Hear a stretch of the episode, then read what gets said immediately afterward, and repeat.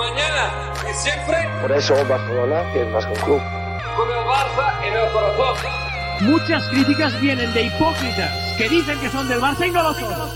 Som el millor club del diguin el que diguin. Bienvenidos a Mescum Podcast, podcast dedicado a cubrir toda la actualidad del Fútbol Club Barcelona. Les habla Rafa Alamuy junto a Julio Borrás. Dímelo, Julio. Saludos Rafa y saludos a todos y a todas las que nos escuchan luego de nuestra, de nuestra ausencia extendida, que fue sin querer, pero ya Rafa les ha pedido excusas, ahora me toca a mí, no pudimos coordinar, lo lamentamos, creo que es la primera vez que fallamos esta temporada porque nos habíamos tomado unos fines de semana, pero planificado y les habíamos advertido, les habíamos avisado, así que nuevamente lo sentimos, eh, y esperemos que no se vuelva a repetir. Vamos a hacer un mejor trabajo de coordinar esta sesión. Así que saludos a todos y contentos de estar aquí de vuelta. No, eh, como dijo Julio, lamentablemente, estoy tratando aquí de poner una fotito en, en, en, en YouTube. Pero nada, yo, ya yo le he dicho 20 mil veces, eh, lamentablemente, pues no, este, o sea, yo creo que estas últimas tres semanas fue que se nos hizo bastante difícil. Si no estoy ni mirando la cámara, es que estoy tratando de poner la foto en YouTube ahora en vivo. Pero nada, se nos hizo a mí, Julio y yo, lo hemos dicho aquí 20 mil veces, pero tenemos horarios de trabajo. Yo creo que bien diferente y obviamente pues esta semana a mí, nosotros usualmente grabamos los domingos y a mí me pusieron, ¿sabes? A trabajar los domingos hasta las 2, 3 de la mañana y pues se nos hacía bien difícil coordinar porque pues Julio por, el día pues, también estaba ocupado, eh, los partidos no eran tempranos, eran como a las 4 o 3, terminaban a las 5 a las 6, ya yo estaba trabajando para eso, así que nada, y obviamente pues a mitad de semana Julio está trabajando, yo sé que está libre, que de nuevo fue, Dios mío, esta foto, qué difícil es sacar una foto aquí. Al final del día se nos hizo bien difícil y pues nada, pero estamos, estamos, estamos aquí. Así que es importante. Dicho eso, vamos a hablar de. Yo sé que ha pasado un montón. Julio hizo uno y yo he tratado de irme en vivo también este, un poquito. Pero ahora lo que estamos acá, y yo creo que el topic bar está acá. Míralo aquí, el topic bar acá.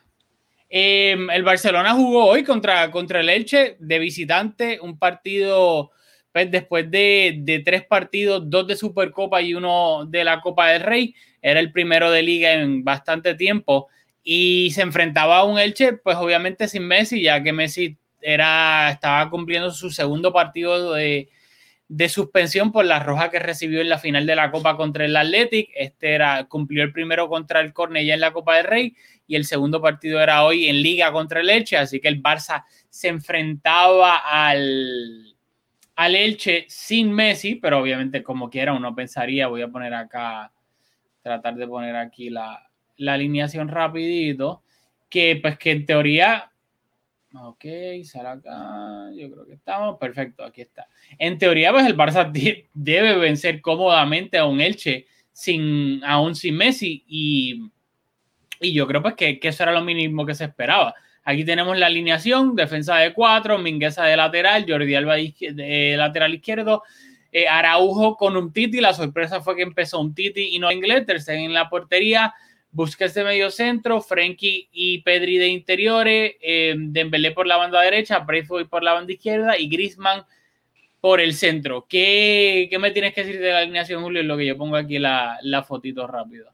Pues como estuvimos comentando cuando salió publicada la alineación una hora antes del partido, pues nos pareció que se repetía la historia un poco en el sentido de que eh, venimos, aunque últimamente Kuman ha hecho énfasis en, en, poner jugadores por las bandas naturales en esa posición de extremo, pero habíamos visto en momentos de la temporada en donde estábamos jugando con tres enganches, dos de ellos jugando en posición de extremo y se estaba formando este embudo en el centro del campo. Así que cuando vimos publicada la alineación, pensamos que Braithwaite iba a jugar en su posición natural de nueve, eh, con Grisman detrás o Pedri detrás, pero no importa lo que iba a significar, que iba a tener que jugar por la banda izquierda, porque Dembélé extremo por la banda derecha, pues por la banda izquierda iba a tener que jugar Pedri o a lo mejor Grisman jugaba detrás de, de Braithwaite, eso dejaba a Pedri por la banda izquierda.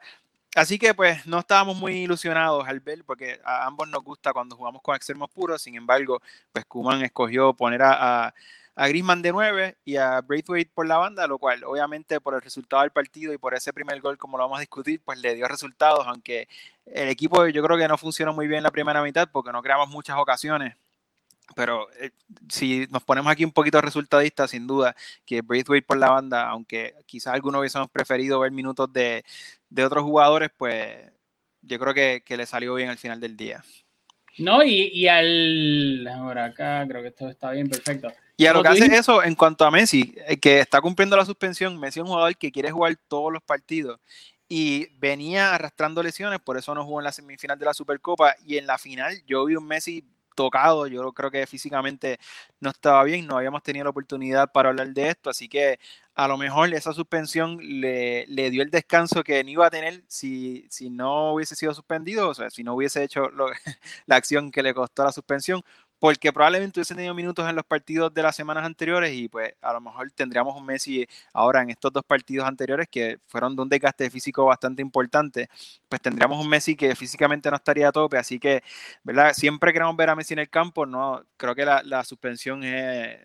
O sea, no, no es algo bueno, no, no, no estoy tratando de darle esa espina a, a- a lo que pasó, pero sin duda que para mí Messi no estaba bien físicamente, así que esperemos que ahora cuando, cuando retorne, pues vuelva tanto de su lesión, que me parece a mí que estaba tocado, como de la suspensión. Que, by the way, había gente ahí tratando de defender esa roja de Messi. Ah, ah. No, o Eh. sea, la, la acción fue lamentable, pero nuevamente, yo no sé, ¿a ti te pareció que Messi en la final estaba bien? Yo, yo lo vi No, eh, bueno, bastante, fue físicamente bastante mal.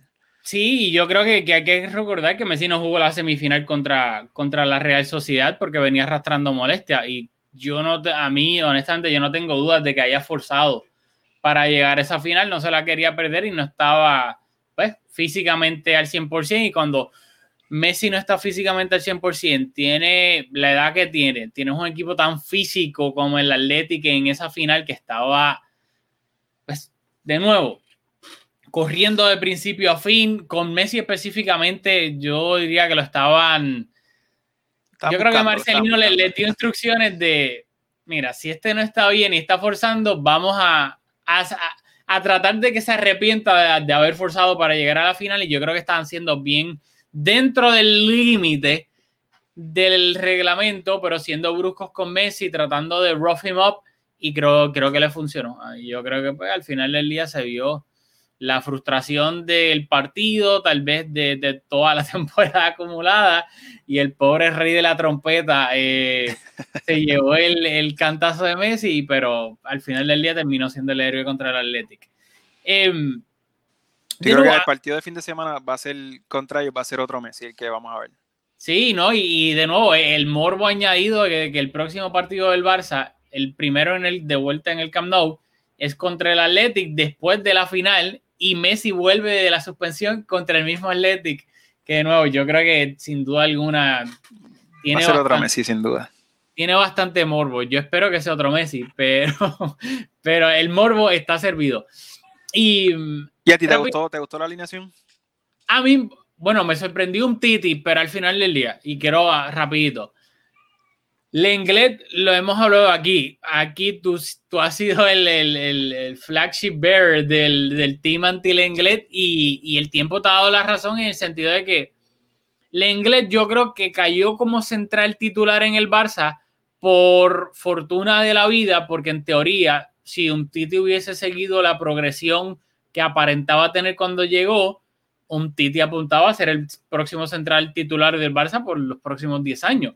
Lamentablemente no ha sido así, se lesionó las rodillas, luego de eso pues no ha vuelto a ser el mismo y por ende el inglés llegó y se encontró con la titularidad que un Titi entre comillas le, le regaló. Pero de nuevo, el Lenglet que hemos visto, hemos visto un Lenglet, a yo le diría el yin y el yang. A veces te da cosas buenas, pero lamentablemente más de lo que a mí me gustaría un central del Barça te da muchas cosas malas. Y yo aquí siempre lo, le he dicho, salvando las diferencias, que es el, el, Ramos del Barcelona en el sentido de que es un... Siempre en cada partido tiene guardado en su bolsillo un error que puede ser grave para el Barça. Y lo hemos visto a través de esta temporada y la pasada. Rojas que deja al equipo cuando es innecesaria. Eh, papelones con el balón, manos estúpidas, penales, agarrones, lo hemos visto en el clásico, que de nuevo, lamentablemente el inglés no es de fiar. Y, aparte de los errores, porque un error quizás lo, lo comete cualquier jugador, pero en, en, otras acciones también le hemos visto esta temporada superado por, por delanteros que no, no, son delanteros top y que lo driblean dentro del área o logran ¿verdad? hacer un, un, un enganche que les dé suficiente espacio para, para chutar, cosa que tú esperarías con Central del Barça sea más capaz de cerrar esos espacios. Así que no es una, para mí no es un asunto solamente de los errores, sino también de, de su nivel eh, técnico, porque a veces no es capaz de, de, tapar unas jugadas que uno pensaría que un nivel, que un central del Barça pues, debe tener el nivel de, solventar esas acciones. Así que yo creo que es una combinación de, las dos cosas, los errores y de que de, su capacidad técnica. Sí, y al, y al final del día, de nuevo, es que para mí, y, y por eso es que es un poco, un poco difícil no difícil, sino que yo creo que hay que analizarlo dentro de ese contexto que en teoría en un mundo ideal Lenglet en este Barça llegó o hubiese sido el tercer central, que para ser un tercer central no está nada mal.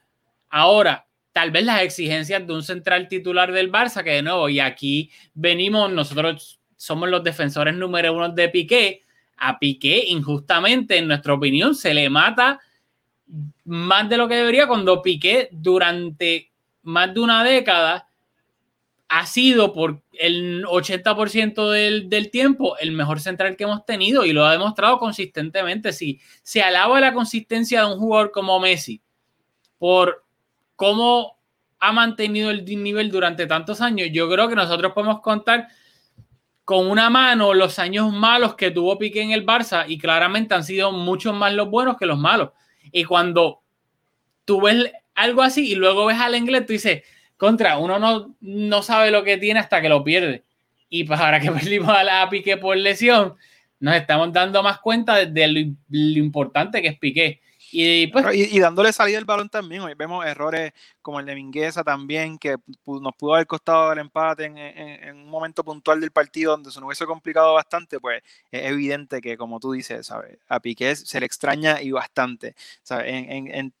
Por bastante facetas y por distintas razones, pero también yo creo que algo que es infravalorado de Piqué es la capacidad de organizar al equipo desde atrás y de darle salida al balón desde atrás, que es fundamental para un equipo que tiene lo, los principios que tenemos nosotros y pues cuando él no está en el campo vemos como hoy de nuevo los errores que se pueden cometer, así que Piqué te extrañamos. No, y totalmente de acuerdo. Y al final del día, para mí es algo bien importante. Eh, déjame verificar aquí. Yo espero que estemos en vivo y que no estemos. Yo te iba a preguntar porque usualmente los dos tenemos el control de la consola y podemos ver los comentarios y podemos ver si estamos en vivo y lo podemos monitorear. Eh, hoy, en cambio, pues yo estoy teniendo problemas con mi, con mi ordenador, así que no. Dice your live público y creo que. Así que tú eres hoy el que está en control solo. Déjame ver acá, a veces se me olvida, perdonen, pero a veces se me olvida. Eh, dicho eso, rapidito acá. Yo, Dios mío, que estamos hablando de. de... No, no, que claro, que es algo que tal vez la no se analiza como debería, pero el tú perder y yo creo que eso lo hemos visto con equipos como el Liverpool, que, que andan sin Van Dyke, yo creo que como desde octubre por ahí. Tú perder a tu mejor central es como un efecto domino. Afecta tanto un efecto cascada que también termina afectando a la ofensiva. Porque, por ejemplo, y, y, lo comparo un poco con Piqué, en el Liverpool, no, que ahora no se están marcando tantos goles, qué sé yo pero claramente, y que los laterales, Arnold y, Robertson no están jugando tan bien, no están yendo tanto al ataque. Pues claro, porque es un efecto dominó. Cuando tú tienes a un Van Dyke o a un Piqué, un Sergio Ramos, etcétera, los laterales no se sienten tanto en la obligación de tener que volver porque saben que tienen a ese pedazo de central ahí atrás y tienen más libertad de, apoyar a, a, los delanteros, el mediocampo y obviamente pues más gente llegando a la línea de ataque. Pero cuando tú pierdes a, un, a tu mejor defensa que te controla todo el partido, los laterales inconscientemente piensan, mmm, espérate, no puedo subir tanto porque tengo que ayudar porque ya atrás no está Van Dijk o está Piqué. Por ende, los delanteros, los mediocampistas no tienen ya esos dos laterales ayudando, llegando, etcétera. Y todo es como que es un efecto cascada que no sé, yo pienso que no se analiza tanto, pero puede ser que o sea, para mí afecta mucho tu perder a, a tu mejor central, que es algo tan importante que hasta la ofensiva lo afecta. No, totalmente de acuerdo. Y bueno, y acá rápido, este partido, yo creo que, que, para mí la primera mitad fue bastante aburrida, el Barça no estaba, no estaba jugando bien y yo creo que, que de nuevo el gol fue una gran jugada de Braithwaite por la banda izquierda, de nuevo es un delantero centro jugando por la banda izquierda, salvando las diferencias de nuevo abismales, es obviamente como cuando el Barça tenía a Henry por la banda izquierda o a Villa por la banda izquierda. Y, y, la jugada fue bastante bien, como controló, como sacó el centro, un centro peligroso, y Grisman de nuevo, hay que darle mérito en eso, hizo un desmarque pues, bastante inteligente, forzando al defensa del Elche a tratar de despejar el último momento, tan incómodo fue que terminó casi marcando un autogol y Frenkie lo salvó de aparecer en las estadísticas como un autogol, así que yo creo que seguro le va a comprar una botellita de vino para darle las gracias porque técnicamente el balón no había pasado la línea, pero de aquí por un pelito y ahí vino Frankie bien bien listo. bien listo para ponerlo acá PG-13 y empujó el balón y técnicamente el gol le contó a Frankie y no fue autogol de, del defensa del Elche, Diego González. Así que. Yo estoy de acuerdo y creo que estamos siendo resultadistas, así que nos los podemos permitir porque creo que de Braithwaite por esa banda fue probablemente la única jugada que tuvo así de, de, de, alguna trascendencia. Pero nuevamente, pues el entrenador lo puso en esa posición y resultó en un gol, así que pues le salió al final del día. Y dijiste algo interesante que no se habla mucho. Yo creo que en el Barça, los fanáticos del Barça, para nosotros es bien fácil criticar a Griezmann y la, el, no atreverse a tomar penales recientemente, la, escasez de goles, que, que, que han anotado algunos goles nuestro segundo mejor anotador, pero, pero creo que se espera mucho más de Griezmann, eh, así que es, fácil criticarlo. Sin embargo, sus movimientos, para mí, cuando Grisman está dentro del área, o cuando está jugando de 9, o cuando llega, hay una jugada por la banda contraria y llega, a mí me encantan los movimientos de Grisman sin balón, los desmarques que hace sin balón, así que yo creo que es una faceta de su juego que nadie habla porque no termina en las estadísticas, pero en este caso, sin duda, pues eh, hizo el movimiento para recibir el balón y si no lo llega a haber hecho, pues no, esa jugada no termina en gol. Así que eh, son detallitos que, que que aportan mucho y que no se ven, así que nos gusta aquí también resaltarlo porque creo que es algo que, que, que Griezmann tiene que no lo tiene Braithwaite, por ejemplo, que no lo tiene Messi porque a Messi le gusta recibir el balón un poco más lejos de la portería y eh, tiene la capacidad técnica para resolver la jugada él solo, pues Griezmann pues, con esa carencia que no tiene esa pegada que tiene Messi, obviamente, pues eh, es bastante astuto y tiene unos movimientos bastante inteligentes y se pone en posiciones de rematar eh, esos pases que vienen de los laterales. Así que se le, a Griezmann se le aplaude ese esfuerzo que siempre termina en beneficio para el equipo. No, yo creo que sin duda alguna Griezmann, todos sabemos que es un jugador súper inteligente en cuanto a movimientos y entender lo que tal vez requiere la jugada. El problema yo, de Griezmann lamentablemente es su precio, es lo que costó. Si Griezmann hubiese costado 70 millones, que obviamente todavía es una cantidad bastante pues, grande, pero no son los 120 que costó, pues tal vez no se le exigiría más, pero yo creo que pues al jugador que te costó 120 millones, además de eso que hace muy bien, se le tiene que exigir y se le exige mucho más. Y por eso las críticas con, con Griezmann son, son tan fuertes porque tú esperas que además de hacer todo eso que hace bien, también sea más agresivo. Y yo creo que eso es algo que se ha criticado mucho, no solo en el Barça, porque yo recuerdo cuando fui a un partido del Atlético en el 2018, en el Wanda, fue Atlético contra el, el Huesca, si no me equivoco. Y este, fue, fue interesante porque pues, estaba rodeado de, de, abonados del Atlético y escuchar a, ellos hablándolo, pues entre ellos, como nosotros cuando estábamos en el campo, pues ellos, quienes eran como que el pet de, de, de los jugadores que criticaban mucho y los más que criticaban eran a Correa y a Grisman Correa por lo desesperante, porque te, te podía ser un jugador, pero luego perdía siete balones, daba un pase malo, era, se frustraba mucho con Correa. Y con Grisman me daba mucha risa porque tú escuchabas a las personas mayores, socios del Atleti, decirle el bailarín o la bailarina, porque como se pasaba trotando por el campo, la tocaba suavecito, abría acá, como que yo creo que es el demeanor de, de, de Grisman, que, que, porque si Grisman a la gente, lamentablemente, le encanta el típico jugador que puede que no esté haciendo nada, pero que esté corriendo como un pollo sin cabeza. Sí, el Ocampo, el Ocampo de, de, la vida, el Lucas y si está corriendo como un pollo sin cabeza, ¡oh, qué garra! ¡oh, qué, qué, qué actitud! ¡Qué guerrero! Y, y lamentablemente el... Sí, de el, eso ha vivido Callejón toda la vida, así que... Es por eso, y lamentablemente Griezmann, ese no es su estilo. Y hasta a veces te da un flow de, de apatía, de que está a medio gas que está como un 70% y tú le dices, pero corre un poquito más o, o, ábrela aquí rápido, como que tengan como darle un empujoncito.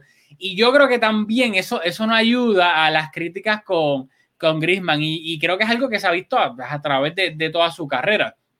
Así que, nada, sé que nos extendimos un poquito en Griezmann. Rapidito, antes de ir a la segunda mitad, porque no, polarizante, a ver. ¿qué, quiero saber tu opinión porque hubo polémica obviamente en el partido contra el Cornellá, que al Barça le señalaron dos penales y ya claramente es un patrón que, de Griezmann que no quiere tomar los penales cuando Messi no está. Ya claramente está falto de confianza. ¿Qué tú piensas de eso? ¿Los debería tomar, sí o no? Pues, eh, de nuevo, eh, aquí hay un poco el riesgo de ser un poco resultadista porque hay, hay aquí dos problemas. Cuando no se atreve a tomarlo, y cuando los toma y los falla, como, como en la semifinal de, de, la Supercopa.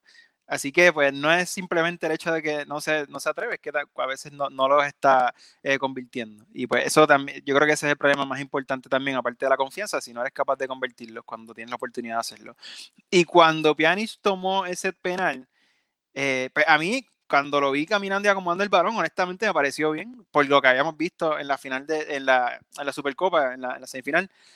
Así que, pues, honestamente, pues me pareció bien que, que Pjanic lo tomara. Pero cuando fue algo, ¿verdad? Yo creo que si tú eres un fanático del Barça y no sigue el Barça bastante de cerca, pues yo creo que es algo importante. Si de lo contrario, pues es insignificante que lo tome Pjanic y no Griezmann. Pero un jugador que, como tú dijiste, por el precio, campeón del mundo, o sea, líder de Francia, líder de, del Atlético, llega al Barça no siendo líder, pero un jugador con, con un gran cartel. Tú piensas que tiene la jerarquía y la confianza y la responsabilidad de ser ese jugador que se nos dame el balón, yo voy a, a, a, tomar el penal. Así que pues para mí me sorprendió, me, este, creo que no me gustó quizás eh, desde el punto de vista de Griezmann, pero como yo soy fanático del Barça sino de Griezmann, pues cuando vi a Pjanic pensé que quizás tenía, era, iba a ser un poquito más competente en, en, en ese sentido, pues eh, no le salió bien, yo creo que yo no sé si, si Pjanic anota, no sé si, si nos sentiríamos igual. Creo que a lo mejor estaríamos pensando que a lo mejor descubrimos que hay un jugador que es más fiable tomando los penales, porque a Messi también, yo creo que Messi cuando importa lo, los anota, pero también un jugador que a veces es un poquito inconsistente en, en tomando penales. Eh, pero no sé, yo de nuevo no quiero ser resultadista. Cuando yo vi a Pjanic caminando, sentí esa, esas, dos, esas dos cosas. Sentí que a lo mejor pues, era, tenía más posibilidades de anotarlo y en cambio sentí que, que me pesó mucho que Griezmann no tuviera la personalidad para hacerlo él. Sí, pues interesante. Yo, yo estoy de acuerdo contigo. Para mí, eso es lo más que a mí me molestó. Fue que claramente Griezmann es un jugador que tiene la técnica, o sea, le sobra para hacer un gran eh, anotador de penales, o sea, le da duro, tiene, ¿sabes? Griezmann claramente tiene todos los requisitos necesarios para ser un buen anotador desde el punto penal. Y a mí lo que me, me frustra y me preocupa es que claramente es un problema de confianza. Y cómo el que en teoría debe ser el segundo mejor jugador del equipo y que cuando Messi no está, tiene que ser el número uno, como algo tan bobo, yo sé que ha fallado creo que los últimos cinco, en, teniendo en cuenta el Barcelona y la selección francesa, pero como algo dentro del grand scheme of things, como que es tan bobo, y a ti te afecta tanto, que te bloquea tanto mentalmente, cuando tú tienes a un jugador como Braithwaite que no tiene ni un cuarto del talento que tú tienes, y si hay algo que no le sobra a Braithwaite es personalidad o sea, Braithwaite en su mente se cree que es Ronaldo Nazario y yo me alegro porque si él no tuviese esa, esa personalidad, no estuviese en el Barça porque él se lo cree, aunque nadie más se lo crea, él se lo cree. Es nuestro, y, nuestro Werner. Claro, se, se, cree que es 20 veces mejor de lo que actually es. Y tú lo ves con la personalidad que en Champions le, agarró, le quitó el balón a Griezmann. Le dijo, no, caballo, yo voy a tirar el penal. Después lo falló que ni siquiera o sea, ni siquiera forzó al portero a hacer una tajada, pero personalidad no le falta y que Griezmann, esas cositas que ya lo hemos visto a través de su carrera, que se le ha criticado la actitud en el campo, cómo da esa sensación de que camina, que a veces que es inconsistente, que en un juego, en dos juegos te anota y luego en el otro no te hace nada. Me preocupa eso. Yo quiero ver un tipo un jugador con personalidad que te agarre, le puede salir o no le puede salir, pero claramente no le, Dembélé, para mí hoy Dembélé no jugó nada bien, pero claramente se ve un Dembélé con confianza, yo creo que más confianza que la cual ha tenido desde que está en el Barça, que la pasa mal, eh, regatea mal o le sale mal esto, pero al minuto que viene, cuando le dan el balón de nuevo, boom, va de nuevo, trata de encarar contra tres, remata, de tirar el centro, como que Dembélé claramente se ve alguien con confianza y yo quiero gente así porque de nuevo me parece bien preocupante que el segundo mejor jugador de, de, tu equipo tenga tanta falta de confianza. Eso yo lo espero de un trincado, tal vez que acaba de llegar al Barça, es joven, eh, se está acostumbrando al club, etcétera, pero de Griezmann que lleva tantos años en la liga. Ganando tantas cosas y en, en, ¿sabes? En, fútbol internacional, en el Atlético, que es un equipo que también tiene mucha exigencia, o sea, porque esto no es el Griezmann que llegó de la Real Sociedad, o sea, uno esperaría que ya, y también que Griezmann no tiene 25 años, que está en un momento de, madurez que uno esperaría un poco más de confianza. Ganó un mundial. Ya, ha llegado dos finales de Champions, lamentablemente las perdió. Ganó una final de Champions, lleva en la liga con la Real Sociedad también antes de llegar al Atlético, con el Atlético. Ha disputado, o sea, ¿qué es lo que tú dices? E, e, eso sí me preocupa. Em, dicho eso, en la segunda mitad, para mí el Barça mejoró. No es que tampoco, olvídate, fue una, una diferencia abismal, pero mejoró. Em, en el minuto los cambios fueron, dame acá, darle refresh un poco. Ya, lo que tú buscas eso, yo creo que, ¿verdad? decir que el Barça mejoró, creo que es ser un poquito generoso. Poco. Porque creo que el Elche también retrocedió un poquito. Quizás luego de, esa primera mitad, eh, quizás pensaron que, que, podían ser un poquito más conservadores, porque tampoco es que el Barça, o sea, estaban abajo en el marcador, pero tampoco fue que el Barça los, los apabulló. Así que no sé si, si, tiene un poquito que ver también con que el Elche eh, retrasó un poquito, habiendo encajado ese gol tarde en la primera mitad, eh, retrasaron un poquito sus líneas, no sé. No, puede ser, puede ser. ahí hace bastante sentido. Pero creo que, que sí, mejoró. Por las circunstancias que sea, pero mejoró un poco. Y al final del día, para mí ya en la segunda mitad, en la primera no. En la primera mitad yo creo que un empate tal vez quién sabe, hubiese sido un poco más justo en la segunda. Y, creo que esto es un poco, pues, no se contra, no creo que se contradiga, pero en el sentido de que para mí el Barça y en la segunda mitad se estaba acercando con un poquito más de peligro. El Barça en la primera mitad estaba recuperó muchísimo el balón arriba, pero luego lo perdía rápido, como que no tenía esa claridad de, de exactamente lo que quería hacer, pero lo estaba recuperando arriba. Y en la segunda mitad creo que estaba recuperando, pero de nuevo no tenía como que ese final punch, como que de, nuevo la agarraba a Frankie o la agarraba eh, Pedri y, no había tanta claridad, como que nos quedábamos un, chispito de poder concretar la jugada completa de peligro. Y pues lamentablemente, bueno, no, afortunadamente tenemos a Marc André Ter Stegen porque por poco estuvimos de hacer otro horror individual que nos iba a costar puntos en la liga. Cuando tú dices individual, háblame de a, qué individuo tú le atribuyes el error. Bueno, al final del día el que sale la foto es Mingueza. Pero yo creo que dentro de... Le dieron el balón comprometido en una situación difícil que luego tampoco él individualmente pudo eh, resolver. Que yo creo que fue, de nuevo, la defensa y Mingueza, obviamente es parte de la, de la, de la defensa, pero un error, si tú le quieres echar el 100% de la culpa a Mingueza o si le quieres echar un porcentaje y luego yo no sé quién fue el pase de titi, titi, titi, y no sabía si era él o Araujo. Don Titi, que claro, se la pasó a una situación no ideal. Whatever, el punto a quien tú le quieras echar la culpa, o dividida, o 100, 100, a quien sea. La misma historia en la liga estuvo a punto de pasar si no es por el pie salvador de Ter Stegen que salvó un mano a mano completo. Y de nuevo, es íbamos a empatar un partido que terminamos ganando y debimos haber ganado. Tal vez no es que debimos haber goleado, pero yo creo que el Barça hizo al final de los 90, hizo lo suficiente para ganar un 1-0, un 2-0 como terminó ganando. Y yo creo que esto es lo que ha pasado en la liga, que ha habido muchos partidos así que el Barça o perdió o empató, que está bien, no estamos aquí hablando de que el Barça mereció ganar 7-0, porque la gente está mal acostumbrada y yo, mucha gente piensa que si el Barça no gana 5-0, no, no, no sirve, no sirve, no, hay partidos que juegas horrible o juegas mal, no juegas brilloso como hoy, pero gana. Y cuando al final estés dando la vuelta con el trofeo de la liga, nadie va a decir, ay, pero qué mal jugamos contra el Elche, que hay que devolver el trofeo. O sea, nadie va a decir eso a la hora de la verdad. Y yo creo que, que de nuevo, eso hay que limpiarlo porque no, en, de, milagro no nos empataron y al final pudimos aguantar y, terminar sentenciando el partido con el, el gran cabezazo volador de, de Ricky Push, centro de, de Frenkie, que eh, Ricky entró creo que como en el minuto 84, si no me equivoco, por ahí, y, y, una gran jugada, Frenkie llegó hasta la línea de fondo, tiró el centro, y Ricky lo estábamos viendo aquí en vivo en, en preproducción y, y se elevó un poquito. Eh, sí, sí, sí. Se elevó un poquito entre el, eh, los defensas No fue como el de Pedri. No, exacto, el de Pedri no brincó nada. Y al final el Barça terminó ganando 2-0, de nuevo, tres puntos Ahora mismo el Barça la posición.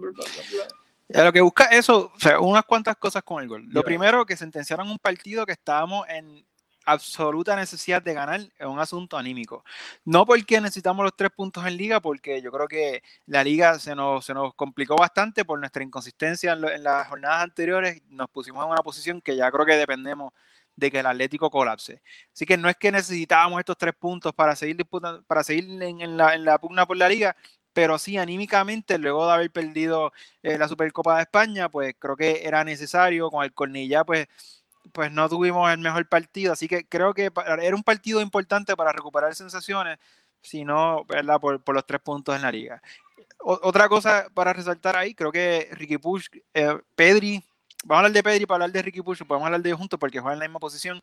Pedri, después de que tuvo esos dos partidos encadenados que una, con una combinación con Messi espectacular, creo que ha venido en descenso, lo cual es normal que un jugador tan joven pues, no tenga la consistencia de un jugador con, con más veteranía y eso pues se está viendo que está siendo inconsistente contra el Cornellá. Creo que cuando entró fue nuestro mejor jugador, sin duda, era parecía estar a un nivel por encima del resto de la plantilla, por lo menos esa fue mi percepción, estoy hablando de, de Pedri. Así que pues, es un jugador que es capaz de darte de lo más alto hasta tener partidos en donde pues no, no tiene tanto impacto. Creo que hoy eh, jugando de 10 sin Messi, pues tenía la oportunidad de tener un poquito más de impacto y pues no, no, no tuvo su mejor partido. En cambio, Ricky Push creo que luego de la, la, falta de oportunidades, la falta de confianza que seguramente le genera todos los ataques, que eso sí que es con, la, con la, la, la, inconsistencia de los jugadores jóvenes, contrasta con lo consistente que es Kuman dándole palos a algunos de ellos, con que tienen que ir afuera a buscar minutos y tal, eh, con lo que terminó con algunos jugadores saliendo eh, cedidos, pero creo que en, lo última, en las últimas dos jornadas hemos visto a Ricky sin tener muchísimos minutos, pero cuando entra a tener impacto, eh, darle razones a Kuman, creo, Ricky como para quizás darle un poquito más, más de minutos. Así que creo que eso es importante. Y lo otro, cuando, en cuanto a ese gol, perdón, que Frenkie, lo, ha hablado Frenkie, lo ha hablado Kuma en conferencia de prensa, que quieren que haga, que tenga, o sea, el equipo quiere enfatizar en que Frenkie tenga más presencia en fase ofensiva, que esté jugando más cerca al gol y creo que se ha visto en un montón de jugadas esta temporada que terminan, ah, ¿verdad? Algunas han terminado en asistencia, ha anotado goles como la, la, asistencia de Messi, o sea, que terminan concretamente jugadas, pero que también creo que su posición más adelantada le da al equipo algo que, que, realmente estaba necesitando, así que creo que ese último gol que hace el puntillazo para, para sellar el, los tres puntos, creo que enfatizan eso, esa mejoría de Frankie que yo creo que es fundamental para que el equipo tenga la posibilidad de aspirar a, a título. Así que. Fue, un, fue un gol como que insignificante, pero que creo que participan dos jugadores, que uno Frenkie mejorando y, y, y, Ricky dándole, no por el gol, pero creo que me da la sensación de que estaba pasando por, por un buen momento, y no, no en minutos, pero nos da la sensación, creo que colectivamente, que, que Ricky está haciendo méritos como para tener más minutos, así que positivo esas dos cosas. Sí, y qué bueno que mencionaste lo, lo de Frenkie. O sea, Frenkie estuvo envuelto en los dos goles y resume perfectamente lo que dijiste, porque Frenkie es llegando con profundidad. En el primer gol, de nuevo, podrás ser estúpido de que la empuja era un gol, pero llegó, estaba ahí en esa posición y es lo que venimos hablando, lo que Kuman dijo que le pidió, que le, le, dijo, le dio más libertad de llegar hasta la línea de fondo. Lo hemos visto en un sinnúmero de goles en los últimos partidos que llegaron o con Frenkie marcando o Frenkie asistiendo por llegar a la línea de fondo con profundidad. Y en el segundo gol, en el gol de Ricky Bush, es quien da el centro llegando a, con profundidad, Frenkie de Jong de nuevo. Que esa libertad que Kuman le ha dado a Frenkie claramente ha dado frutos porque Frenkie ha estado envuelto en. Yo ni, sí, el, el, gol de Pedri de cabeza también. Exacto, por eso, contra el Atlético. Eh...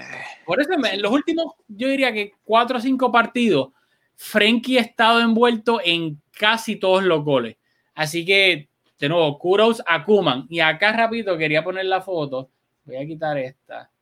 Y porque no sabía, mira qué chévere. Espérate, application window.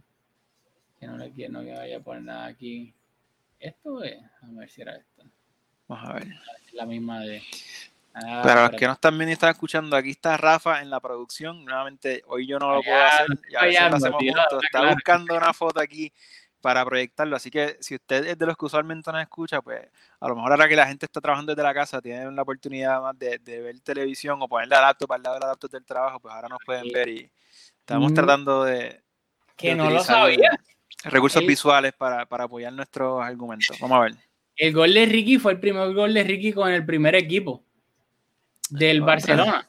Lo Yo hubiese cual, pensado. No, no, hace sentido, pero que en el momento, no sé, no me vino a la mente ni nada. Tal vez era porque como estábamos preparando para irnos en vivo aquí el podcast, pero no me vino a la mente de que, contra, verdad, Ricky no ha marcado con el primer equipo, así que me da, pues, alegría por Ricky, la cara del de que lo celebra, pues, con bastante emoción. La cara de Griezmann también. Que algo bueno, si criticamos mucho de Griezmann, pero también Griezmann es un gran compañero. Y tú lo ves que genuinamente se alegra por el éxito de, de, de, sus compañeros cuando anotan, cuando asisten, etcétera. Eh, lo vimos cuando después del partido de la semifinal que Griezmann falló el penal y Ricky anotó el de la victoria, que estaban entrevistando a Ricky y, Griezmann fue en, hizo como un foro en la entrevista y le dio un abrazo que, y como que dijo que gracias. Alguna gente eso le estuvo malo le pareció ¿Qué? falta de personalidad de Griezmann, como que, ah, que descarado fallar el gol y luego estar. Yo no lo veo de esa manera, pero yo creo que recibió sus críticas por, por proyectarse como que está muy contento luego de haber fallado. Sí, contra, gracias Ricky, me salvaste porque si no me iban a matar. Y sí, puede, puede que hasta cierto punto lo tenga, pero, pero quiero llevar como que el lado positivo de eso, de que la humildad. Si me podcast de... un espacio vaso medio lleno. Exacto, yo siempre, siempre positivo, nunca negativo como Vangal de, de, la, de la, la, humildad de él, de, mira, yo sé que claramente la... Y tú me salvaste, así que te estoy dando los kudos en vivo y en una entrevista, so gracias. Así que nada. Y, y, lo que estábamos comentando también, para hablar un poquito más de esta foto ya que está ahí puesta, que habían salido, había publicado, no recuerdo ahora quién fue el periodista, unas filtraciones de, del, del vestuario de que habían algunos pesos pesados que coincidían con, con Kuman en que, que, Ricky, su actitud pues no era la mejor en los entrenamientos, parece que, que la, interpretación de, de, de, del reportero que lo filtró fue que había algunos pesos pesados y el entrenador que pensaban que Ricky tenía una actitud que no era la que se esperaba de un jugador joven con proyección, pero que todavía no, no ha logrado llegar al primer equipo es un gran logro, pero que no ha, no ha, conseguido grandes logros individuales ni colectivos en el equipo, así que esperaban un poquito más de humildad. Sin embargo, esa foto claramente y, la, y como los que vimos el partido y cuando luego de que anotó el gol, Griezmann, eh, otro peso pesado como Jordi Alba, la manera en que lo celebraron con él, pues te hace cuestionar la veracidad de esa publicación porque parecía que genuinamente todo el equipo estaba alegre por Ricky, así que no sé, ahí hay, hay para interpretarlo o, o, para cuestionar la, la veracidad de, del reportaje o para cuestionar quién fue el que lo filtró, pero como que no nos vamos a poner aquí con teorías de conspiración, ustedes lleguen a sus conclusiones de qué puede significar eso, así que... Mm. mm. Pesos pesados del Barça. Jordi Alba, Piqué, Busquets, Sergi Roberto, Messi. Mm. Vamos a dejarlo ahí, vamos a dejarlo ahí para no, no comprometernos. Después te acusan de. de... No, eh, eh, eh, yo no he dicho nada. No me voy a acusar de nada porque yo no he dicho nada. Eh, pero, pues sí, qué, qué, qué bueno por Ricky, que claramente sí, si hay algo que reseñar de, de, de Ricky es su fortaleza mental y, y re- esa- esa resiliencia. Ahí No sé está. decirlo bien. Que claramente le han enseñado la puerta de, no de salida a salida, sino de sesiones, temporada tras temporada, durante las últimas tres, diría yo. Y él, por sus dos de estos, ha dicho: Yo no me voy a ningún lado, yo no me quiero ir cedido, yo quiero quedarme aquí, aunque no cuente con, con el entrenador, voy a seguir tratando de, de, de convencerlo. Y yo creo que es algo que no, mérito a Ricky. Pero acá, la, yo pienso que mucha gente, y no, pues obviamente, mientras más gente del Barça, mejor todavía. Pero mucha gente del Barça se hizo del Barça pues, de- del triplete de Guardiola en adelante, con ya con Xavi e Iniesta asentados en el primer equipo, etcétera. Pero, y por eso yo creo que está esa corriente de que absolutamente si no ponen a los 19, 18, 20 años al jugador joven que tú quieres, olvídate, ah, que desastre todo, no le dan minutos, no es titular indiscutible. Xavi y Iniesta no fueron titulares hasta sus mid-20s. No, y, Xavi es el primero en, en decirte que estuvo bien cerca de terminar en Italia. Así que esto no es una situación extraordinaria, es mediocampista con mucho talento, físicamente, ¿verdad? Que, sin, sin, que sus atributos físicos no son los que se buscan en el fútbol moderno, que tuvo cerca de, salir cedido o vendido a otro club. Este, pues el caso de Ricky no vendido no, pero creo que es una trayectoria similar si termina triunfando en donde, ¿verdad? Se le, se le sugirió en algún momento que saliera para tener más minutos y protagonismo y pues eso fue hace cuánto, 15 años y pues se repite la historia. Pues obviamente tras la trayectoria de Xavi hemos visto que, que por perseverar pues, llegó a triunfar, así que esperemos que, que Ricky siga por la misma línea. Yo creo que, que esa es la, la, ruta que se ha trazado porque lo ha verbalizado que no se, no se plantea salir. Así que, ¿verdad? Como tú dices, tiene la personalidad de seguir luchando y a lo mejor pues eh, le va a salir bien. Sí, y nada, lo que quería decir con eso, pues exactamente lo que dijiste y que hay casos y hay casos, no todo, no todo el mundo es igual, no todas las, las situaciones son igual, hay veces que tienes un Ansu Fati que con 17, 18 y ya va a ser, ya es titular indiscutible, Pedri que con Kuman ha sido titular indiscutible. Y, de nuevo, todo el mundo es diferente, tal vez a mí, por ejemplo, ahora, como tú lo mencionaste ahorita, que Pedri en los últimos partidos viene, pues, un poco, ha bajado un poco su rendimiento. Y pues de nuevo, eh, normal, ¿no? Tiene que 18 años, no vamos a esperar que va a jugar los 50 partidos de la temporada rindiendo eh, un 10 de 10, pero que ojalá sería interesante que sí, claramente hemos visto que Pedri en los últimos partidos no se ha visto tan fresco o creando tanta diferencia y yo sé que ahora está, a veces jugamos con el 4-3-3, puede que mute, etcétera, bla, bla, bla, todo es bastante evoluciona. Pero si Pedri sigue pues, bajando un poco el rendimiento, tal vez, no sé si vaya a pasar con Kuman, pero no creo que sería tan descabellado pensar que tal vez darle esos minutos de Pedri a Ricky para que Pedri descanse, lo que recupera un poco su forma de semanas anteriores porque claramente Ricky viene en una línea ascendente, lo poco que ha jugado, cada vez que juega, la mayoría jugó de titular en la Copa contra el Cornellá, para mí no jugó bien, pero por lo general los minutos que ha jugado últimamente viene jugando bien, así yo creo que tal vez se merece ir teniendo más minutos, le quitas un poquito de los de Pedro y se los das un chispito a Ricky, y como que tweaking un poquito la, esa, ese, esa repartición de, de minutos. Sí, no, sin duda. O sea, Ricky. Por, por este, aunque ahora pues, estamos volviendo al 4-3-3 en algunos partidos, pero que eso, eh, la, el uso del 4-2-3-1, del 1-4-2-3-1, pues le, creo que lo limitó bastante, pero creo que su, su, la calidad que tiene es para que tenga más minutos. Así que esperemos que, que, lo, que la empiece a tener. Bueno, así mismo, eh, ya yo creo que hemos discutido bastante este partido, no, no creo que haya mucho más que exprimir de análisis.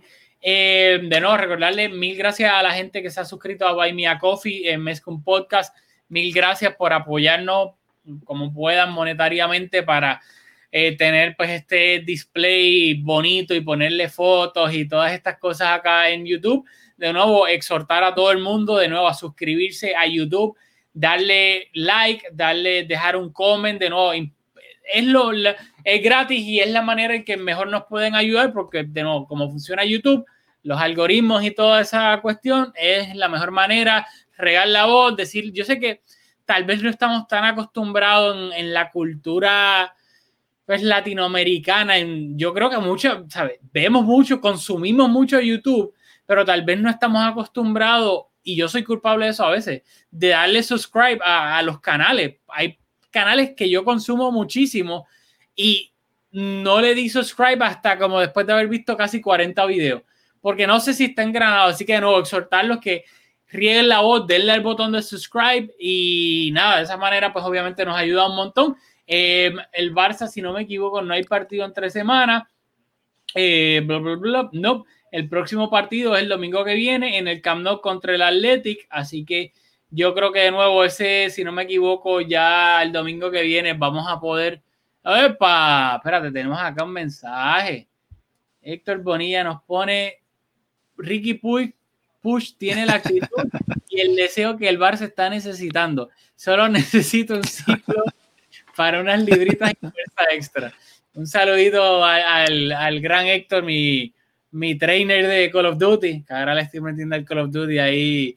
Eh, soy un bacalao, estoy cogiendo, por, cada vez que mato a alguien me matan como 20 veces, pero se pasa bien. Este, y sí, Ricky, pues, de nuevo, estaba despidiendo, pero con Héctor acá mandando un mensajito, así que nos vamos a extender como dos minutitos más. Pero no, lo de Ricky es lo, es lo visible que físicamente, pues, parece un niño de 12 años, pero al final del día, el Barça se ha caracterizado, yo diría que, que históricamente, mucho, especialmente durante los últimos años, en que la, estatura no es un impedimento para, para tú llegar al primer equipo y, para disputar minutos, porque si fuese por eso, eh, Pedri tampoco estaría jugando en, el primer equipo ni teniendo los minutos que está teniendo. Em, pero algo que, yo creo que fuiste tú el que me lo diste, que, que inclusive estamos acostumbrados a pensar de que, ah, Iniesta, Xavi, Messi son pequeños.